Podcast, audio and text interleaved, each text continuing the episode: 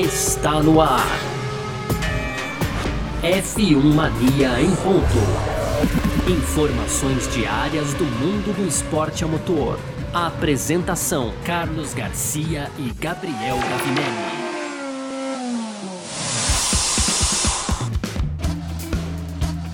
É isso, valeu demais pela sua presença. Valeu você que tá junto com a gente por aqui no ar mais uma edição do nosso podcast F1 Mania em ponto, de segunda a sexta, sempre trazendo para você um resumo aqui do que tá rolando no mundo do esporte a motor, conteúdo do site f1mania.net. Lá tem tudo também em detalhes, sempre para você que quiser ficar ligado aí no mundo do automobilismo. E claro, você pode aproveitar para seguir a F1 Mania nas redes sociais, né? Sempre procurando aí por site F1 Mania no Twitter, no Instagram Instagram, no Facebook e também você pode ah, fazer a sua inscrição no nosso canal do YouTube, pode ativar as notificações aqui também no seu aplicativo de podcast, onde você está ouvindo aqui, né, o, o nosso F1 Mania em ponto para ficar sabendo quando sai os produtos da casa por aqui também. Muito prazer, eu sou Carlos Garcia e aqui comigo ele, Gabriel Gavinelli. Fala, Gavi! Fala, Garcia. Fala, pessoal. Tudo beleza? Pois é, Garcia, hoje então, sexta-feira, dia 23, eu ia falar dia 24, não, dia 23, Garcia, de abril, a gente segue aqui com nossos destaques da Fórmula 1 e hoje, como a gente falou no briefing, vou trazer para o pessoal aqui, é o dia da Red Bull, né, Garcia? A Red Bull anunciou várias novidades aí, a gente vai trazer algumas delas, assim, todas aqui para vocês. No segundo bloco também a gente continua falando Fórmula 1. E aí, na verdade, não. O segundo pogo hoje, Garcia, é Stock Car e Fórmula E, hein? Exato. Que é, a gente tem rodada nesse final de semana das duas categorias. E a gente vai trazer aqui alguns detalhes para vocês. E finalizando com aquele bloco de rapidinhas. Aí tem um pouco mais sobre Fórmula E. Tem os resultados já dos testes da Fórmula 3, o primeiro dia da Fórmula 2. Tem também a Alpine F1 falando sobre atualizações para essa temporada e os organizadores do GP de Miami comentando um pouco aí sobre a corrida e o que eles querem trazer, que na verdade é impressionar o público, viu, Garcia? Maravilha, sobre tudo isso que a gente vai falar então nessa edição de hoje, por aqui, 23 de abril de 2021, sexta-feira. Oh, sexta-feira chegou e o podcast F1 Mania em ponto tá no ar. Podcast F1 Mania em ponto. E pra gente começar essa edição de sexta-feira aqui do nosso F1 Mania em ponto, a gente vai falar de Red Bull, tá bom? A gente tá tem falado bastante do motor da Red Bull aí, o motor Honda, né, que enfim, é, digamos assim, é, resolveu bater de frente com os motores Mercedes, né? Os motores Mercedes dominam a Fórmula 1 já há alguns anos aí. Alguns anos não, na verdade toda essa era híbrida, né, dos motores híbridos aí. Então desde 2014 no caso. E aí o que acontece? A Honda vai deixar a Fórmula 1 no fim dessa temporada, já entregou para a Red Bull o motor que seria o motor do ano que vem, né? E quando os motores serão congelados, e aí a Red Bull vai tocar depois a fabricação desse motor, já que não tem desenvolvimento, tá? E para isso, olha só, a Red Bull nomeou Ben Hodgson Hodgson, né, como seu novo diretor técnico. E o Ben Hodgkinson, Hodgkinson, olha aí, eu vou me atrapalhar com esse nome. Ô, Garcia, eu fui, cara, fazer um parênteses, desculpa. Eu fui no, no Google hoje, fiquei ouvindo lá. Ben Hodgkinson. Ben Hodgkinson. É, é difícil essa palavra, hein? É. então, o, e o Ben Hodgkinson, sabe de onde ele vem? Ele vem da Mercedes, ele vem da AMG High Performance Powertrains e ele já é contratado aí para o que será a Red Bull Powertrains lá em Milton, Milton Keynes, onde fica a sede da Red Bull, no pavilhão 8, lá como a gente tem brincado, né? Boa, é. boa. e o Hodgkinson, ele tá assim, há duas décadas na Mercedes, ele é chefe de engenharia, traz toda essa experiência, todo esse conhecimento aí para Red Bull Powertrains agora, numa sinalização sensação também de que, assim, mesmo depois de 2025 ou 2026, quando vierem os novos motores da Fórmula 1, pode ser que a Red Bull continue fabricando e desenvolvendo seus próprios motores, né? Garcia, tudo indica isso. Agora, a gente falou muito do pavilhão 8, foi legal você citar, porque é isso, cara. A gente brinca, mas o pavilhão 8 lá em Milton Keynes é um galpão enorme, hein, Garcia? Não é uma salinha, não é a sala 8, é o pavilhão 8, é, né? O pavilhão. É, é um então, prédio. Um prédio, exatamente. Então, investimento muito alto que a Red Bull faz é, na motorização. A gente, antes da Red Bull assumir aí já essa, essa organização, a, Red Bull Power Trains, a gente, eu falei bastante aqui, a gente comentou aqui, na verdade, sobre uh, o desejo que a Red Bull sempre teve em produzir suas próprias unidades de potência, né, Garcia? Isso sempre foi falado aí pela equipe e, e era, era uma coisa que estava muito muito mais distante, muito difícil, mas que com a parceria com a Honda é, aproximou isso e no fim a Red Bull acabou tendo uma oportunidade, digamos, de ouro aí de absorver né, todo o pessoal, porque é isso que vai acontecer. Então, esse pavilhão 8 aí vai ser uma espécie de é, o Japão ali de Milton Keynes, né, Garcia? Porque vai ser é. cheio do, dos funcionários ali da Honda, todo mundo vai vai povoar, eles vão trazer o, a, a, divisão, os funcionários da Honda para trabalhar lá. Então a Red Bull teve uma grande oportunidade que é assumir, e, e assim, não assumir, vamos, vamos desenvolver, mas assumir de forma consistente, porque a Honda fez também um grande trabalho e agora tem a oportunidade então de, digamos, de, de, repassar, não sei se é isso, não é repassar tecnologia, mas assim, manter uma tecnologia ativa com a Red Bull sendo uma grande parceira. Então eu, para mim vejo como um caminho sem volta, Garcia. A Red Bull entra nessa de produzir motores é, muito consciente do que ela quer para o futuro e depois de muitos anos planejando ter esse pavilhão 8 aí remontado para a produção de motores, Garcia. Pois é, e o Ben Hodgkins, olha só, o histórico dele aqui, tá? Ele ingressou na Mercedes em agosto de 2001, foi engenheiro de projeto até 2003, depois engenheiro de desenvolvimento na Mercedes, né? E, e assim, aí ele foi promovido em 2004, virou líder da equipe de desenvolvimento, né, por uns meses, depois ele foi transferido para cargo de líder da equipe de design, né, até 2007 ele ficou lá. E aí ele passou, a, passou pelas funções de líder da equipe de mecatrônica, líder da equipe de desenvolvimento mecânico, líder de projeto de cilindro único, olha só. Aí em 2014 ele virou líder da equipe top end, vamos dizer assim, né? Em 2016, líder da equipe ICE, depois chefe de engenharia mecânica, né? E, e aí ele vem crescendo cada vez mais lá dentro, né? Ele, com a experiência dele na Mercedes, ele ajudou a equipe a vencer oito campeonatos mundiais de construtores, né? Em todos os sete títulos de, de, do Lewis Hamilton, né? Ele tava lá porque a gente sabe, a Mercedes está um tempo na Fórmula 1, esteve na McLaren, é, Teve título do Rosberg, teve título do Button na, na, na, Brown GP também, né? Então, assim, a Brown GP que depois acabou virando Mercedes, mas o, o Hodgkinson tava sempre lá. E aí ele vai liderar o desenvolvimento da primeira unidade de potência de Fórmula 1 da Red Bull. Então ele já. A Red Bull já tá mesmo de olho. Ele tá em contrato ainda, né, com a Mercedes, né? Mas aí depois tem, tem um período aí de desligamento e tudo mais, né? Ele é considerado uma pessoa fundamental, ou seja, Red Bull resolveu investir pesado. Cara, que investimento, hein, Garcia? Que investimento. Eu, eu falei aqui no meu primeiro comentário mais dos motores e é, não, não falei dessa nova contratação, porque.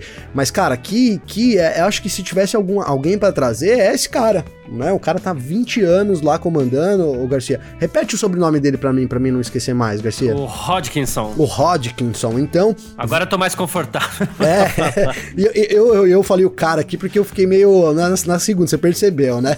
Mas o, o Hodgkinson, então, que aquisição, é, é o cara lá da Mercedes, tá dentro, conhece tudo, a gente sabe que quando tem essa troca de funcionários, isso em qualquer empresa nossa aqui, do, do nosso mundo é, comum, digamos assim, assim, já rola uma, né? Você contrata um, um banco, por exemplo, é alguém, alguém estratégico de uma área fundamental do, do, uhum. do banco X, quando ele muda para o banco Y, ele leva um pouco, leva muito do conhecimento, um pouco das estratégias ali e tal.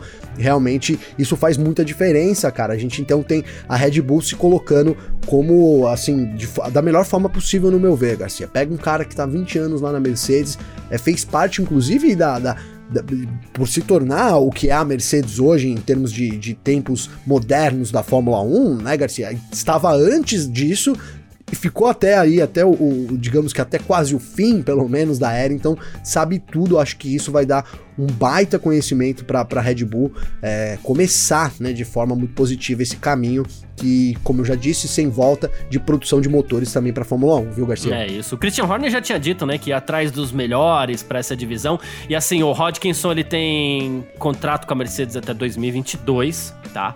Mas, de novo, é, ele não vem para fabricar os motores que estão congelados agora, o desenvolvimento que estão com desenvolvimento congelado, não. Ele vem para assumir o Red Bull Powertrains e a, o desenvolvimento e a criação das novas unidades de potência da Fórmula 1 que vem por aí, muito provavelmente em 2025 ou 2026, quando a Red Bull não deve é, abraçar outro fornecedor aí. Ela provavelmente vai construir os próprios motores que, que, que, que, que fincada de bandeira ali da Red Bull no universo da Fórmula 1, né? Red Bull que chegou num, num momento ali é, colocando a sua marca no lugar da Jaguar. Depois ela foi se desenvolvendo com muita paciência, mostrando a importância de você ter paciência, dar tempo ao tempo para se desenvolver. Sim. De repente ela acertou a mão, conquistou quatro títulos mundiais é, consecutivos. É, ela depois enfrentou algumas dificuldades ali, em algum momento com a Renault, em outro momento com outras coisas tal. Mas agora ela ela, abraça aí e finca os pés de vez na Fórmula 1, a gente fica até com menos receio de eventualmente a, a Red Bull sair da Fórmula 1, porque assim, agora ela tá com tudo, né? Motor, carro, uma área de desenvolvimento fantástico, engenheiro espetacular que é o Adrian Newey, que não deve sair de lá tão cedo. Então, assim, a Red Bull tá aí para ficar. É, Gar Garcia, e coloca fim também nas, nesse lance da Honda, né? A gente ficou, a gente até comentou aqui, teve uns rumores sobre a Honda voltar a fornecer para Red Bull, a Honda é, permanecer ali como, como marca, enfim.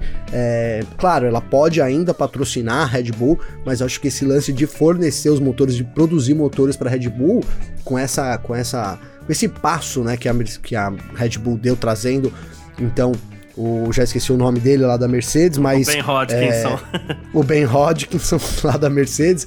Acho que é isso. Já também já bota uma pedra nisso, né? Muito difícil que a gente tenha uma volta da Honda, pelo menos para fornecer motores diretamente para Red Bull, Garcia. É, eu acho que coloca é, fim a esses boatos aí também. Tô contigo nessa daí. Acho que a Honda não deve mesmo ficar, não, principalmente depois dessa investida da, da Fórmula 1 aí. Inclusive. Esse truco, né? Que cartada da, da Red Bull, hein, Garcia? Cartada, cartada espetacular. Inclusive o Yasuaki Asaki da Honda, ele que é o chefe do departamento de motores aí, ele até falou a gente sobre a complexidade que foi entregar esse motor de 2022. Então a Honda sai com muita dignidade da Fórmula 1 e pode ser que volte, a gente sabe, a Honda vai e volta sem, sem, sem pudor, né? Mas ele tava falando sobre essa, essa complexidade que foi entregar tudo, né? Ele falou assim, poxa, o maior desafio que já tivemos na Fórmula 1 até hoje foi na época da McLaren, a gente fez muitas mudanças e tal, e agora a gente teve todo esse desafio para entregar o motor para 2022, esse motor mais compacto aí, né? É, que é o que tudo que a gente precisava para competir de vez com a Mercedes e tá aí, tá conseguindo, enfim, né? Ah, sem dúvida, sem dúvida. Que a Honda é, atingiu aí depois de so sofreu, né, hein, Garcia? Sofreu para conseguir chegar onde tá aí, mas hoje em dia é, ano passado já vinha forte esse ano, então vamos ver. A gente não sabe ainda, mas já tem gente dizendo que é o motor mais potente do grid, Garcia. Sim, sim, sim.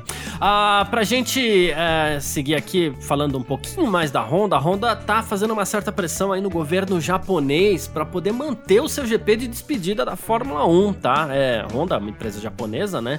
E, e assim, o, essa é a segunda temporada.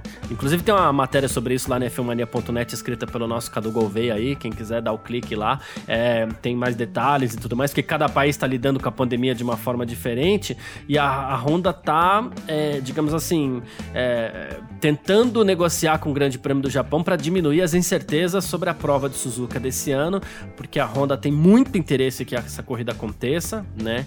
É, então, assim, a gente sabe, inclusive o jornalista Michael Schmidt do Auto Motor and, é, Auto and Sport, né, ele tava falando sobre isso, né? Sobre o interesse da Honda, inclusive o autódromo, né? De Suzuka, ele é propriedade da Honda, né? E assim, eu confesso que eu acharia muito curioso se a gente não tivesse a realização do Grande Prêmio do Japão, porque afinal de contas o Japão vai receber uma Olimpíada esse ano. Então não entendo, não Oi? entenderia se o Japão consegue realizar uma Olimpíada, mas não consegue realizar uma prova de Fórmula 1. Mas, né, pois é, sabe os detalhes de cada, de cada país. É, é verdade, Garcia. É, eu acho, tá? É, eu acho é vago, né? Mas assim, acredito que a gente deve ter sim uma corrida nesse ano. Inclusive já tem negociações lá no Japão é, para poder estender o contrato, enfim, a gente deve ter novidades sobre isso em breve também, Garcia. Agora seria muito curioso a gente não ter, como você bem colocou, a Olimpíada bombando e o GP não pode acontecer, né, Garcia? A não ser que a Honda esteja, esteja forçando ali para ter o público, né? O público presente no GP,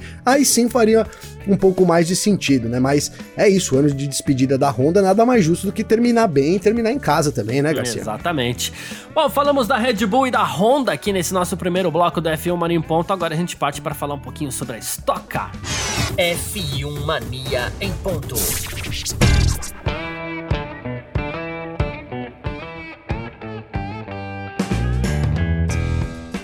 E a Stock Car finalmente vai começar sua temporada 2021 nesse final de semana, domingo agora, dia 25 de abril, em Goiânia, tá?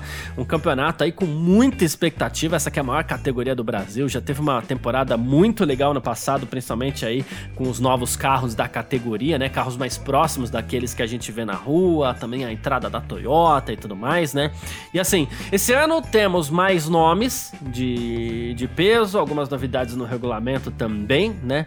Ah, então, assim, é, vamos que vamos, porque a Stock Car tá aí, né? Dia, nesse final de semana. A gente vai ter, olha só, começando aqui pelos nomes, né? Tem um guia completo, inclusive, feito pela Natália Devevo lá na filmania.net, mas a gente dá aquela resumida aqui, né? Sim. Teremos é, um ex-Indy e um ex-Fórmula 1 já no grid para começar, né? Tony Canaan e Felipe Massa vão fazer sua estreia na Stock Car nesse final de semana, Gavi. Olha que legal legal. Cara, que sensacional, né? Tony, o, o Massa vai até mudar, já disse é, em, em, entrevista aqui, inclusive para F Mania também, que vai mudar para o Brasil, ele que mora em Mônaco hoje para poder aí estar tá uhum. mais perto da etapa, né? E o Tony vai continuar na ponte aérea, né? Diz ele aí que vai viver na ponte aérea agora também, né, Garcia, para poder tá... Como já faz o Barrichello, Como né? já faz o Barrica, é, já já tá nessa aí. E, cara, uma grande adição para. Se não bastassem já as novidades que a gente tem, é, extra pista e, e na né, da estoque, muita coisa nova na estoque, né, Garcia? Muita coisa. A gente tem realmente a adição de dois pilotos aí é, que, vai, que vão movimentar muito o grid, cara. Tá todo mundo muito esperançoso por, pelo que eles podem desenvolver. Inclusive, a gente fez uma entrevista, eu e a, e a Natália De Vivo também, Garcia, com o Júlio Campos, né, cara? E tem muita gente colocando assim: é, o, o Massa e o, e o Tony vão chegar agora, vão ter que sofrer aí para poder ficar entre o, o, top 10 e vai ser muito difícil. O, o, Júlio Campos ele acha que, olha, que os caras podem surpreender, viu? O, inclusive o Júlio Campos é companheiro do Felipe Massa na, no Brax esse ano, né, Garcia? Exatamente. É, tem um período de adaptação, mas assim, tanto o Tony quanto o Felipe Massa eles já fizeram uma corridinha ou outra. O Felipe Massa fez duas corridas já na Stock Car, Sim. correu corrida do milhão. O Tony Canaan eh, já correu corrida de. a etapa de duplas que. que que a Stock Car tinha também, o, o Tony Canaan já participou, né? Uh, esse final de semana a gente vai ter também o, o, Max Wilson no lugar do argentino Matias Rossi, né? Já que argentinos não podem entrar no Brasil e brasileiros não podem entrar na Argentina por conta da pandemia do coronavírus. E assim, uma coisa muito legal que vai acontecer que, que assim, eu quero ver como é que vai ficar a organização disso, mas assim, é, vai ser movimentado, né? Porque o, até o ano passado a gente tinha as duas corridas, então, assim, terminava a primeira corrida, uh, os pilotos paravam, realinhavam no grid, ia lá, é, quem tinha algum reparo para fazer no carro fazia reparo, ok. Tipo, a corrida acabou, daqui a pouco começa a outra, né? Esse ano não. Terminou a primeira corrida, 25 minutos mais uma volta, os carros apenas realinham né? Fazem quase que uma volta de apresentação ali, de reapresentação, vamos chamar assim, né? E aí os 10 primeiros invertem as suas posições como já era, e depois, com o safety car ali, acabou, vamos lá, vamos relargar. Para mais uma corrida, 20 minutos, mais uma volta, não tem mais a parada para reorganização. Então, assim, isso vai ser uma coisa muito bacana, primeiro, porque assim, é como se a gente estivesse assistindo uma corrida longa ali, de 40, 45 minutos também. São duas corridas, mas pra gente é um corridão, né? Vai ser um corridão, Garcia, vai ser um corridão. É um formato de, totalmente diferente. A gente chegou a cogitar aqui uma corrida só, e a Stock ainda trabalhava nessa, nessa nova formatação aí Então agora ficou, ficou isso, uma, corridi, uma corridinha ali de uma corrida de 25 minutos, seguido por uma, entre aspas, corridinha de 20 minutos, sem parar, todo mundo ali dentro do, dos carros. Então isso vai aumentar, é, vai, vai, diminuir aquelas estratégias, né? Como o próprio. Eu vou citar o que o Júlio Campos disse aqui, porque é, é, é o que os pilotos da Stock chamam também os kamikazes, né, Garcia? A gente tinha na temporada aí é de 2020, né, 2019, e os kamikazes, os caras iam lá para ganhar uma corrida, e, e, usava aí, é, ou, ou, por exemplo, tinha um, um, probleminha na primeira corrida, já ia lá, trocava tudo para poder se posicionar para a segunda e, e vice-versa. Então, essa, essa estratégia, isso vai diminuir bem com isso. Né? A gente vai ter mais, acho que mais ação de pista, mais, é, mais o, o, o, piloto prevalecendo ali também no carro, né, Garcia? Acredito que a gente tenha uma mudança assim. E, e, o campeonato muito maior, né, Garcia? E a gente deve, a gente tem hoje, então são 24 corridas, né? 12, 12 etapas duplas aí, é, que, que um campeonato muito maior, com um formato totalmente diferente. E eu acho que quem ganha com isso realmente vai ser o público. A gente deve ter, como você disse, corridas é, mais disputadas e uma corrida mais longa, que é o que todo mundo queria ali também. Então, de certa forma, é mais ação na pista da Stock Car, Garcia. Exatamente. E temos também aqui o seguinte, né? A transmissão de TV, né? Que esse ano tem TV aberta, é, todas as etapas ao vivo na Band. A corrida vai ser domingo às três da tarde. Etapa na Band, para quem curte Sport TV, TV fechada, tem transmissão no Sport TV também, que inclusive vai transmitir a classificação da Stock Car, tá? Uh, hoje tivemos treinos extras da Stock Light e também da Stock Car. E assim, amanhã de manhã tem os treinos livres da Stock Car e da Stock Light, classificação da Stock Light 1h50 da tarde, às 3 da tarde tem classificação da Stock Car, de novo, transmissão do, do Sport TV. 4h20 da tarde amanhã tem Stock Light, a primeira corrida, e domingo temos aí 10h25 da manhã Stock Light, a corrida 2, 3 e 10 da tarde as corridas aí da Stock Car, o grid que tá fechado da Stock e também o calendário fechado aí, né? Assim, 12 etapas, né? E cada um com a sua é, rodada dupla aí, porque a gente sabe que, como a gente estava explicando aqui, a gente vai ter é, duas corridas por domingo, né? Com essa novidade aí de, de, de Felipe Massa, de Tony Canaan, o Max Wilson no domingo também. Temos mais dois outros ex-Fórmula 1, que no caso são Ricardo Zonta e o Nelsinho Piquet, que continua na, na categoria é, o carro do Massa, inclusive, ficou muito bonito ali com as, bandeira, com as cores do, da bandeira do Brasil e tudo Lindo. mais. Vai ser uma bela temporada da Stock Car, né, Gavi? Vai ser, Garcia, vai ser. E já vai começar com tudo, então, nesse domingo lá em Goiânia, porque a promessa é de muito calor lá, cara. E ainda comentando aqui rapidamente sobre a entrevista com o Júlio, né? Ele tava me contando que no ano passado, Garcia, as temperaturas estavam batendo 65 graus, cara, dentro do carro. Você tem ideia? Uau. E, o, os pilotos estavam realmente aí é, derretendo, né? Ele comentou que tinha hora ali que você tava mais no automático, que você via a luzinha acesa do carro da frente, freava, mas porque não conseguia nem mais identificar. Né? Para esse ano. O exaustor tava passando por dentro do cockpit, né? É, pra, é exatamente, tava esquentando demais, Garcia. Tinha, tinha esse, é, esse detalhe aí que tava atrapalhando muito. Para esse ano, eles instalaram uma, umas malhas ali no carro para tentar diminuir um pouco, voltar, e ainda segundo o Júlio, para os 55 graus. Olha, pasmem, Garcia, 55 graus normal, né? Que é o normal normal, seria o normal. é muito calor. E também tem, vai ter um sistema novo, né? O Júlio ele tá com, com um esquema de ar-condicionado no capacete. Garcia, não é só o Júlio Campos, não. Inclusive o Daniel Serra divulgou o layout dele, do capacete, tá no Instagram dele, com uma entrada em cima, assim, que você vê onde pode entrar um cano. É um teste que os pilotos vão fazer para poder ter um, um ar-condicionado no capacete, pelo menos no rosto ali, para poder então é, ter mais, é, um pouco mais de uma, de salubridade ali dentro do cockpit, né, Garcia? Vamos falar a verdade. Hum, exato, é o famoso esfria a cabeça aí, meu amigo. Muito boa. Mas é isso, gente. A gente falou um pouco de Stock Car aqui. Lembrando, domingo agora, três da tarde, ao vivo na Band, ao vivo no Sport TV também. A abertura da Stock Car nessa temporada 2021, direto de Goiânia, vai ser um corridão, vão ser dois corridões, né? Vamos lá. F1 Mania em ponto. E nesse nosso terceiro bloco aqui, sempre com as nossas rapidinhas para você seguir sempre muito bem informado. Olha só, a sétima temporada da Fórmula E uh, tá preparada aí para mais um final de semana. Tem rodada dupla no Ricardo Tormo, em Valência, né? No circuito Ricardo Tormo.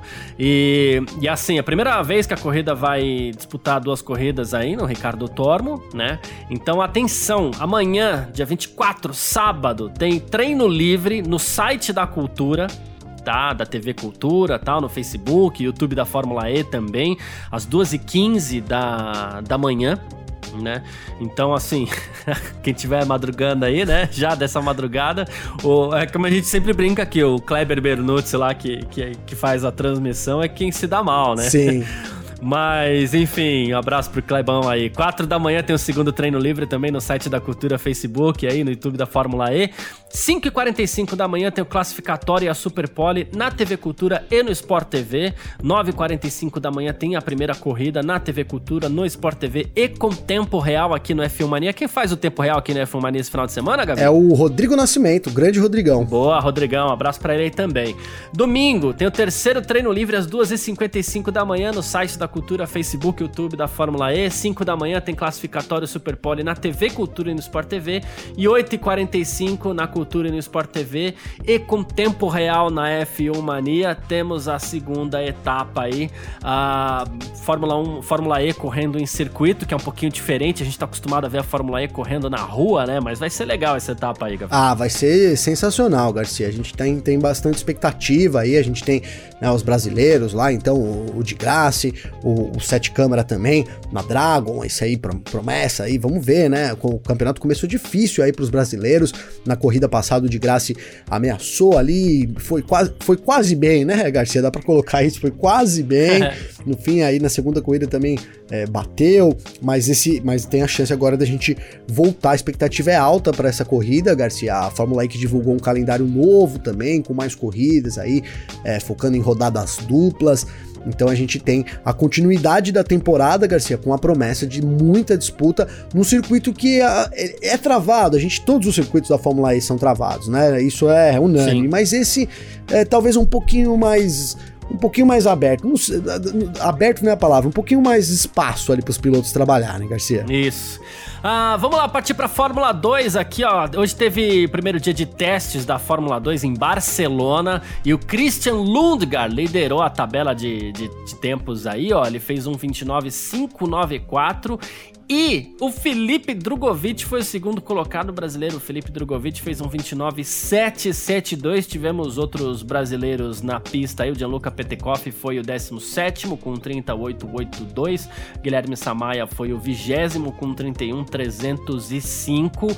É, o Drogovic talvez não tenha tido a estreia dos sonhos na Fórmula 2, mas ele tá lá. A gente sabe que ele tá de olho ali vai brigar pelo campeonato. Vai brigar, vai brigar. Foi muito bem nos testes de hoje. A gente tem continuidade no nos testes aí nesse final de semana, mas já começou ali botando presença, terminou muito perto do, do Lundgaard, que também é um dos favoritos aí pra temporada, né, Garcia? Lundgaard é um, é um, é um piloto experiente, mas o Drugo tá, tá na missão, tá na missão de tentar se manter. Teve um começo bem complicado, acho que é, nem ele mesmo esperava isso. A gente conversou com ele aqui antes também, né, o Garcia, no nosso brasileiro rumo a, brasileiros rumo à Fórmula 1 lá no YouTube. E a expectativa dele era muito alta, mas, mas é isso, a, é, tem, tem chance de se recuperar, e mais do que isso, cara. Ele tem, ele tem um carro na mão, tem uma equipe muito boa esse ano.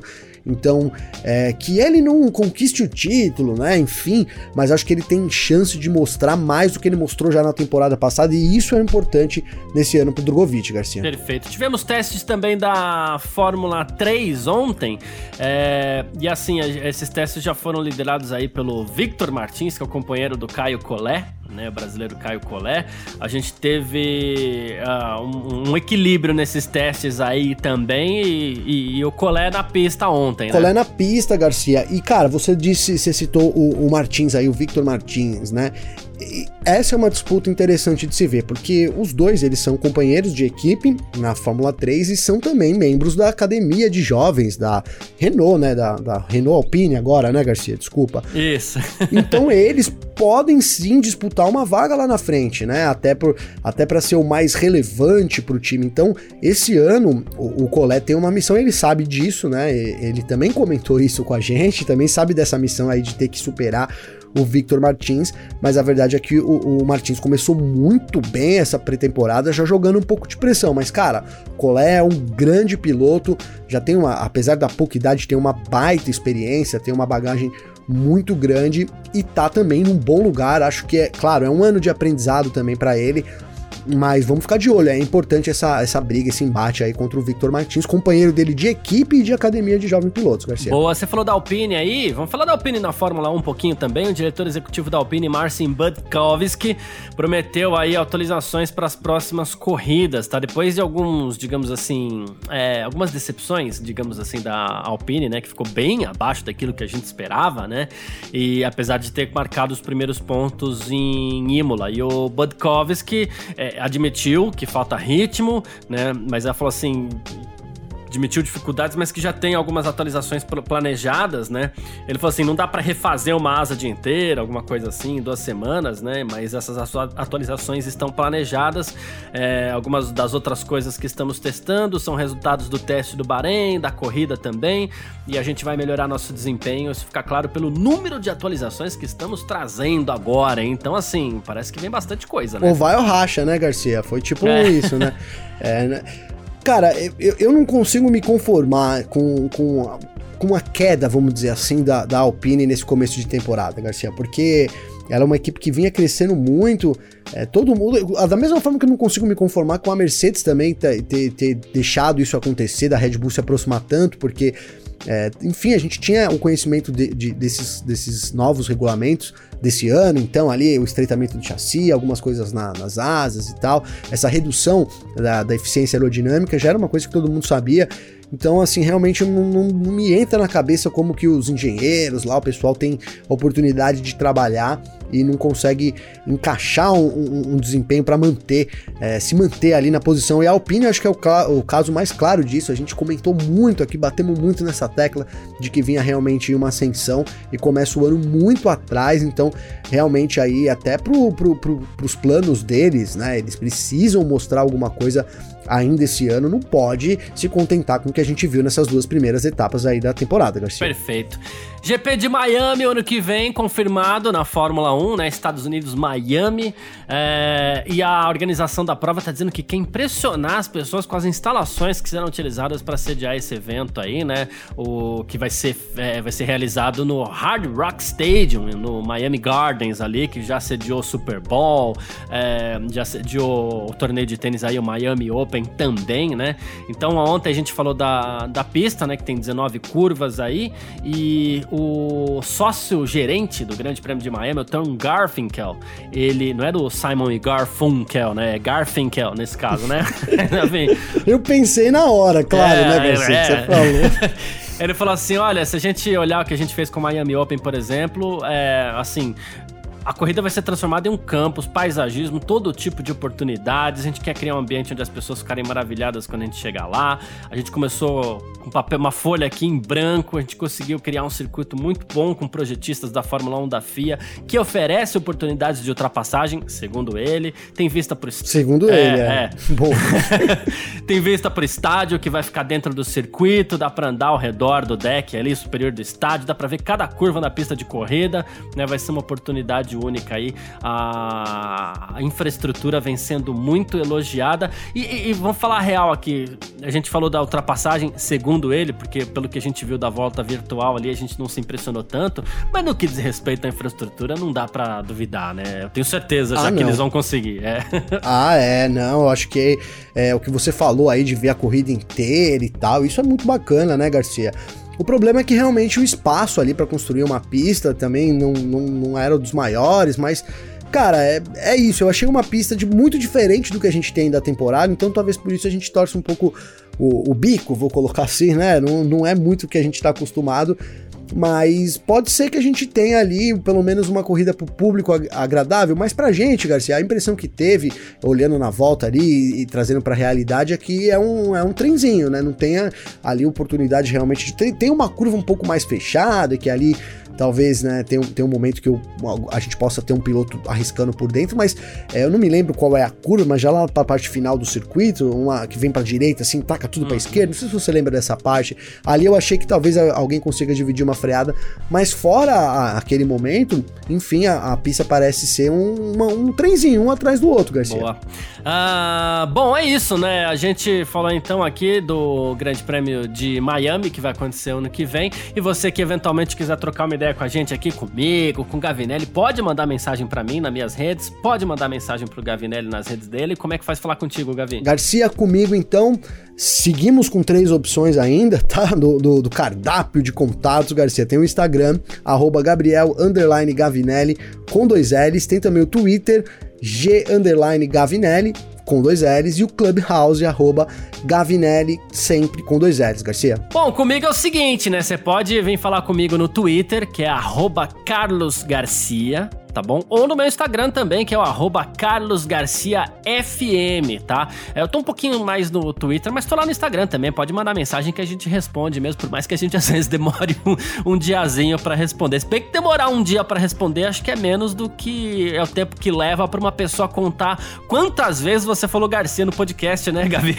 Você viu? Eu vou, ia falar mais uma vez, eu vou falar só você viu, então não vou usar o Garcia dessa vez, pra não contar mais um, hein? Mas acabei falando, ó. Mas, cara, o Vinícius, então, deixa um abraço aqui pro Vinícius. Valeu, Vinícius. Abraço. Ele trouxe aí uma contagem de que num determinado episódio aí dessa semana, eu falei 47 vezes o nome Garcia, hein? Hein, Garcia?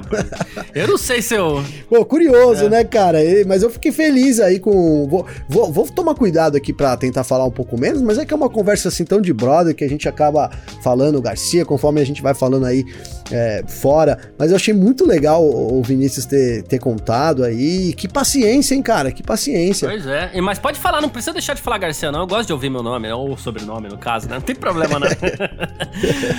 Mas é isso, gente. Muito obrigado a todo mundo que ficou com a gente até aqui. Valeu demais, você que ouviu a gente até o final. Você que tá sempre junto com a gente. Um grande abraço, um ótimo final de semana e valeu você também, Gavinelli. Valeu você, Garcia, brigadão por mais essa semana. Tamo junto, tamo junto aí com o pessoal. Agradeço o aumento, enfim, a gente tem tido uma, uma reciprocidade muito boa de vocês. Isso é fundamental aqui pra gente, né, Garcia? Então, obrigado todo mundo. Tamo junto essa semana e na semana que vem já é semana de corrida. Então, como você diz aí, Garcia? Ah, semana que vem é Race Week, ou para alguns, o Rail Sick, né? Mas enfim. alguns gostam mais dessa versão. Boa. Bom demais, é isso aí, Garcia. Mas é isso, tamo junto. Tchau. Informações diárias do mundo do esporte a motor. Podcast F1 Mania em ponto.